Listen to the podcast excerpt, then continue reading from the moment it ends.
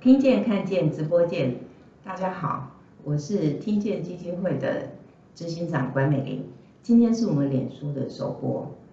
那我们希望透过这个平台，和我们的粉丝们分享资讯或者做专业讨论。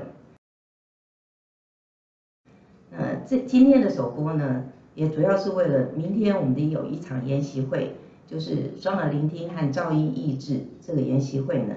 做了暖身，在我们现在等待粉丝们上线的这个时间里呢，我先介绍一下今天我们直播主要的内容。今天直播我们分了三个三个议题，第一个呢就是双耳聆听的优点，大家应该很熟悉；第二个呢就是双耳干扰的现象，嗯，有一点陌生；第三个呢是到底助听器呢，或者是人工电子是要单耳还是双耳佩戴？这个问题大家一定会觉得，这还要问？当然是双了。但是呢，今天钟进教授会给我们一个一个新的的观念，所以呢，在今天的这个内容里头，可能会颠覆一些我们过去的观念。呃，请大家注意听到结束为止。既然是首播呢，那绝对是有重磅贵宾跟劲爆话题。我们今天的贵宾呢，我认识了他将近三十年。他在听损领域里头是非常的杰出，也得到了也得到了美国 Asia 的奖。然后在听损领域里头，他的各个领域里头都是他专精的呃部分。那其中呢，助听科技跟老人听觉照顾呢，是他的专业中的专业。那所以我们我们今天要来欢迎我们的贵宾钟进教授。对不起，我还忘了一个很重要的，他是北伊利诺州大学听力学系的。系主任，欢迎钟静，谢谢谢谢，真抱歉，第一次主持有点有点这个不流畅。哦，没有啦，这个都是都是一样的啦。呀，钟静老师，你这次来台湾呢，应该有一些特殊的经验，被隔离了十四天，有没有闷坏了？呃，其实还好啦，我们就是说在呃美国的话，也是就是他让你就留在家里。然后呢，上课呢也是说你网课就好了，你不用来上课。然后呢，所以我们也就是在家里对这个电脑。那在这里也是在家里对这个电脑，所以没有很大的差别。所以今天直播我们也可以说在美国嘛？啊，也差不多了，就是说，然 后也就是在室内，然后呢对着个电脑，然后来工作，也就是这样。对。那现在已经已经出关了，重获自由。老师，你有什么重要的行程？呃，第一个当然是就说明天的研习会了，然后呢，就我会到高师大去，也会有一个研习会是在在下个二十号的那个星期天呃星期六，呃，然后呢，我们也会跟你们一起，然后到台东去，然后服侍那些呃呃原住民他们的老人还有小朋友，然后如果是老人有听力问题的话，也会帮他们配助听器，所以。这个我们把老师的所有的时间都占满了，然后呢，老师来台将近一个月，有十四天是关紧闭的。对。所以呢，各位粉丝们，今天这场直播跟明天这场演习真的是非常的不容易，你们看到的都是有福的。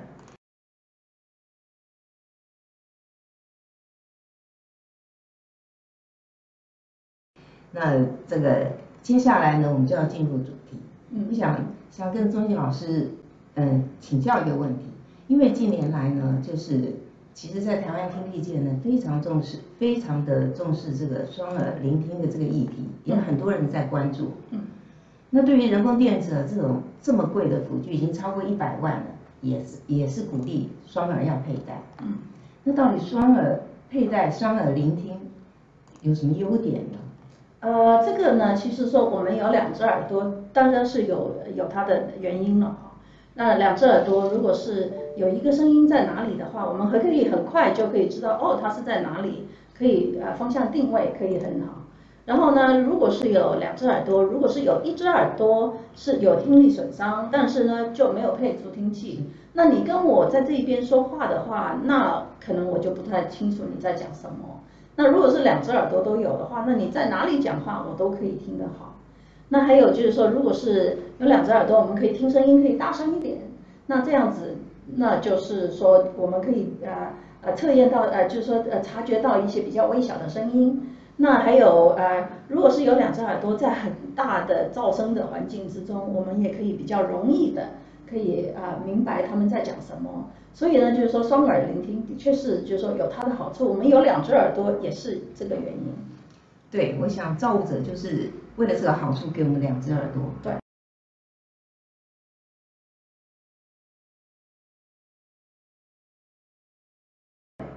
可是呢？在实际上，我们在临床的个案上，我们真的碰到有一些个案呢，不管我们怎么调整助听器或是人工电子，他都不能够满意，他也没有办法两只耳朵都佩戴，所以呢，我们对这个现象也也不知道怎么样能够能够改善的会更好，因为他就是只肯戴一只耳朵。呀，这个我想的就是说，很早以前别人就说，哎呀，你这个就是去。就是说去呃适应一下就好了。对，就是这样。但是这个就是说新的那些研究，或者是说很多年的研究出来，然后呢就说哦，其实那些他们说不可以明白，或者是说有戴两只耳朵是真的是有干扰的那些，它其实这个叫做一个双耳干扰的一个现象。那他们如果是呃戴一只耳朵，他 OK；戴两只耳朵，他反而觉得就是很不舒服了。那这样子呢，其实是因为他们呃在脑子里面呃是在那个平肢体了，还有呃那些呃当当声音从一边脑到另外一边脑，他们可能会那条路就可能很烂了。然后呢，就是说它就会产反而产生一些噪音。那这些噪音呢，就会影响到他本来另外那只耳朵可以听到的声音，所以这个反而就变得。就不好了，这个是的确是有研究是这样子说的，然后呢，这个也是有这些人的，那我们是不能忽忽视他们的需求，那真的是要去呃，就说继续的寻求看看是哪里有问题啦，然后呢，他们是是真的是可不可以带两只啦，还有什么时间可以带两只啦，还有用什么样的呃声音处理可以帮助他们可以带两只。哦，老师，你今天讲到双耳干扰，在过去呢，这。大家都非常熟悉的，我们在做助听器选配的过程中呢，就是调整、调整再调整，嗯，适应、适应再适应，适应就好。可是呢，这样听起来好像也对不起那些他他真心诚意的告诉你说，我已经适应很久，我真的受不了。对，那个声音对我来讲是地狱。那我们嗯，确实是需要更多的、更新的研究知识，让我们能够服务这一类我们都不知道的个案。那老师可以可以跟我们讲一下，这个有双耳干扰，因为双耳干扰是内在的问题。嗯。那它外显外显的行为或征兆会是什么样子呢？呃，它外显第一个呢，就是说，他如果跟真的跟你说，哦，我不能，就是说戴两只耳朵的话，那你不要忽视这个问题，你可以说，哦，OK，你去试一试，然后看看适应可不可以。但是呢，就是说，那我们也可以有一些测验，可以在啊，就是说看一下他们是不是真的有这个问题。那其实真的有问题的话，它可能是在脑干已经是有问题，你可以做 ABR 来呃来把它呃测验出来，或者是说在视丘，那就是 MLR，然后可以 check，或者是说在大这个大脑皮层，然后你就可以用啊那个啊磁的 M 啊 L 呃 LLR，然后这样子就是说把它可以 check 好。然后呢，如果你是说哦那些东西我都没有，那你就说 OK，那我把这个人放在一个 clinic，然后戴着耳机，然后呢就测验一只耳朵，看他听力，就是说看他的呃语音明白有多少。然后呢，你再把它换，就是说换到另外一个耳朵，看看是多少。然后呢，你再把它两只耳朵一起 check，然后一起测验，然后看看它又是怎么样。那你如果是发现左耳单单的听好。右耳单单的听好，然后你两只耳朵一起来，它就反而不好了。那这个就是呃它的一个很明显的一个双耳干扰的一个现象。所以老师这么看来，双耳干扰的它主要问题是出在听觉中枢的部分。对的，就所以因为老师刚才讲的很多的测验都是电生理的测验，对，所以要透过那个电生理的测验，我们才能够确认是不是这个问题。还有就是说用听力的那个，就是说呃明白声音明白有多少，语音辨识辨识能力，对。对，所以呢，听力师们语音辨识是非常重要的，一定要做的。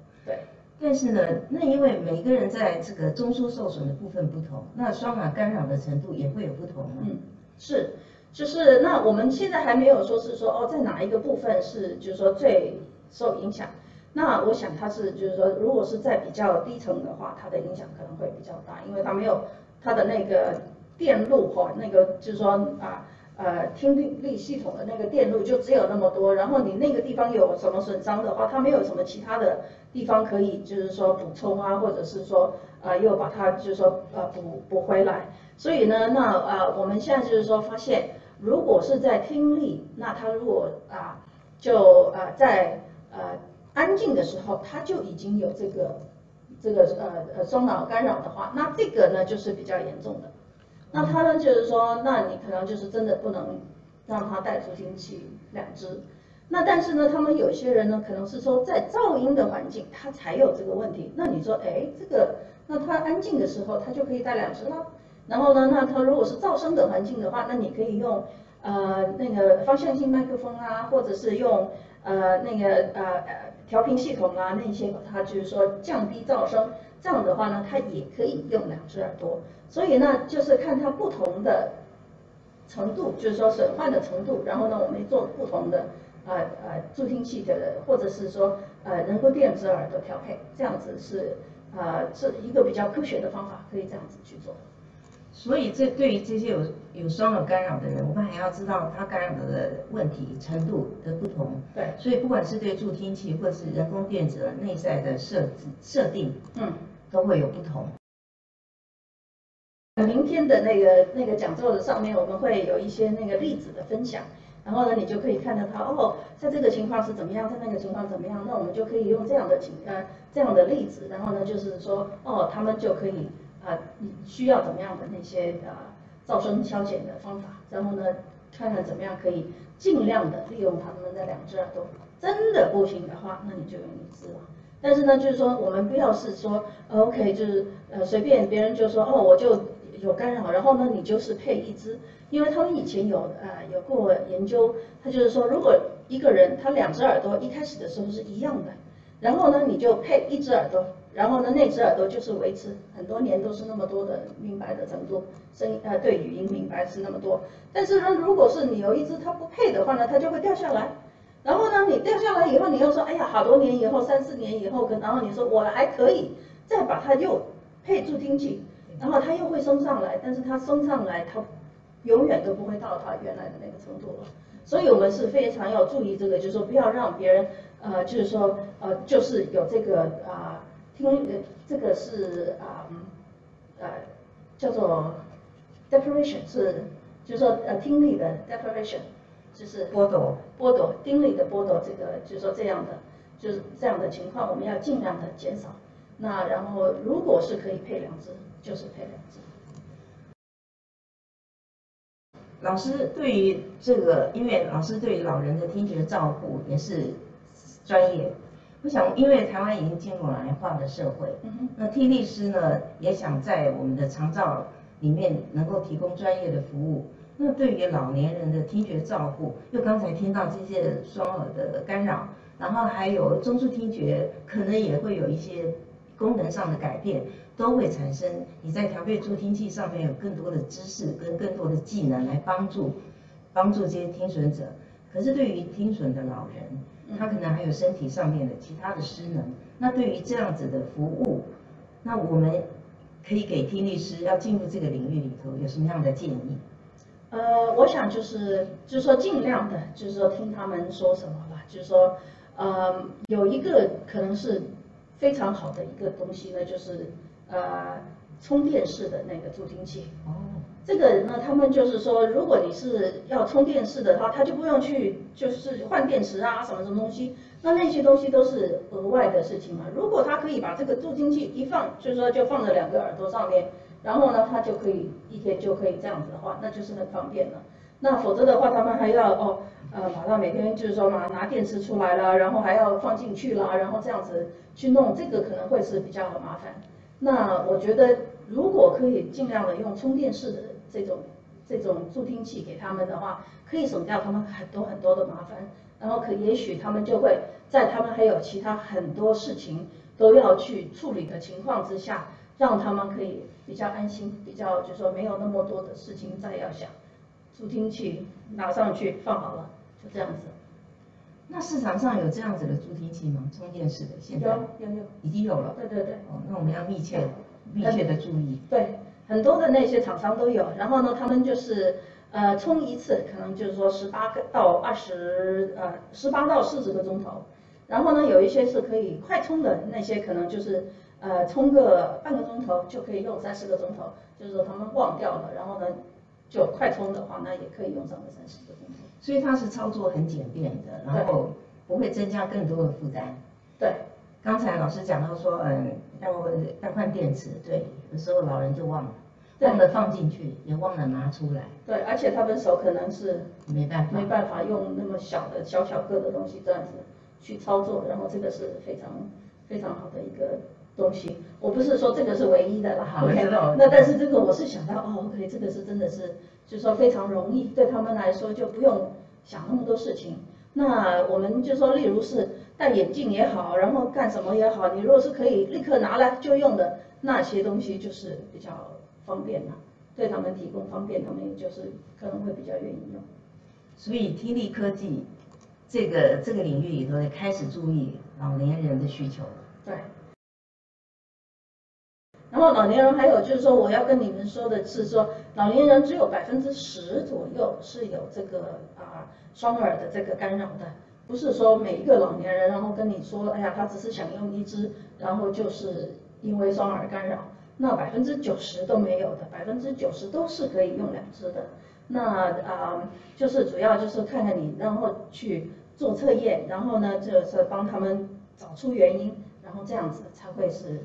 较好的方法去去呃服侍呃就是服务他们，否则的话呃如果是大家都是戴一只耳朵的话，他们可能有可能是因为哦考虑到钱的问题啦，考虑到不方便的问题啦，然后考考虑到各各种的那些呃其他的问题，而不是真的因为是双耳呃有干扰的这个问题。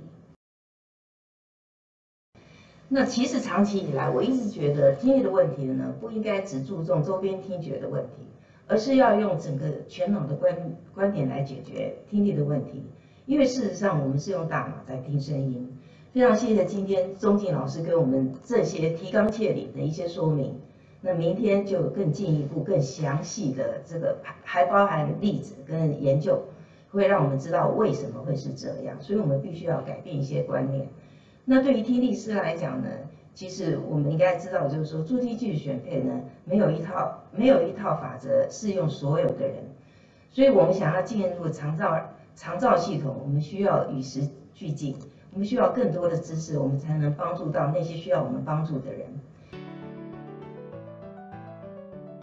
今天是我们基金会第一次直播，我们非常开心，钟景老师能够为我们站站台，也给我们很多的薪资。那希望呢，这个。呃，粉丝呢继续关注我们这个直播平台，也记得要给我们按赞，然后按爱心。当然，你们对这个直播的内容有什么建议呢？我们也很希望你能够在留言区留言，我们会会陆陆续续的这个直播出更多的议题。那我们基金会呢，服务服务这个听准族群呢，已经接近三十年。那这三十年来，我们所要做的就是。整个社会的资源哪里不足，我们就服务到哪里。那过去呢是早期，过去过去台湾的早期疗愈是非常的非常的缺乏，所以我们在这在立案的时候呢，就锁定我们要把台湾的早期疗愈做起来。结果呢，现在台湾早期疗愈非常的澎湃。对。然后我们的新生儿筛检的这些流程呢，也是世界肯定。对，是的。然后我们是在一个，呃，在在世界卫生组织，然后呢，你们也是有参与，然后呢，你们其实是最高的那个那个境界了。所以呢，这个是非常非常好的成绩。谢谢老师的肯定，也谢谢老师给我们这个机会，让我们有机会代表亚洲，然后来陈述。这个新生儿听力筛检的这个过程流程是应该怎么做？然后，也把台湾的经验呢分享给呃世界各地，然后也受到各州的这个从事新生儿听力筛检专业的这些听力师们的肯定。我们非常谢谢钟静老师。那在在这个基金会的服务这些过程里头，接下来，因为我们已经看到这个老龄化的社会，所以我们开始推动呃听损老人的听听觉健康照顾，也希望老师往后给我们多多的指点。不要这样子说，大家就是交流一下，谢谢你们。然后最重要的就是各位粉丝，我们需要你们的支持跟鼓励。那所以呢，最好的支持鼓励，除了留言、按赞，还有爱心之外，就是捐款。那所有的捐款资讯呢，你可以在我们的这个画面上看到，也可以在留言区呢直接点进去，就可以看到我们的捐款资讯。什么样子的鼓励，我们都非常的感谢。那今天呢，我们今天的直播呢就到此结束。再一次谢谢钟静老师，谢谢你们，谢谢你们给我们的这这么好的一些建议，也希望粉丝们呢注意关关注我们下一次直播的时间跟内容。谢谢，再见，拜拜，拜。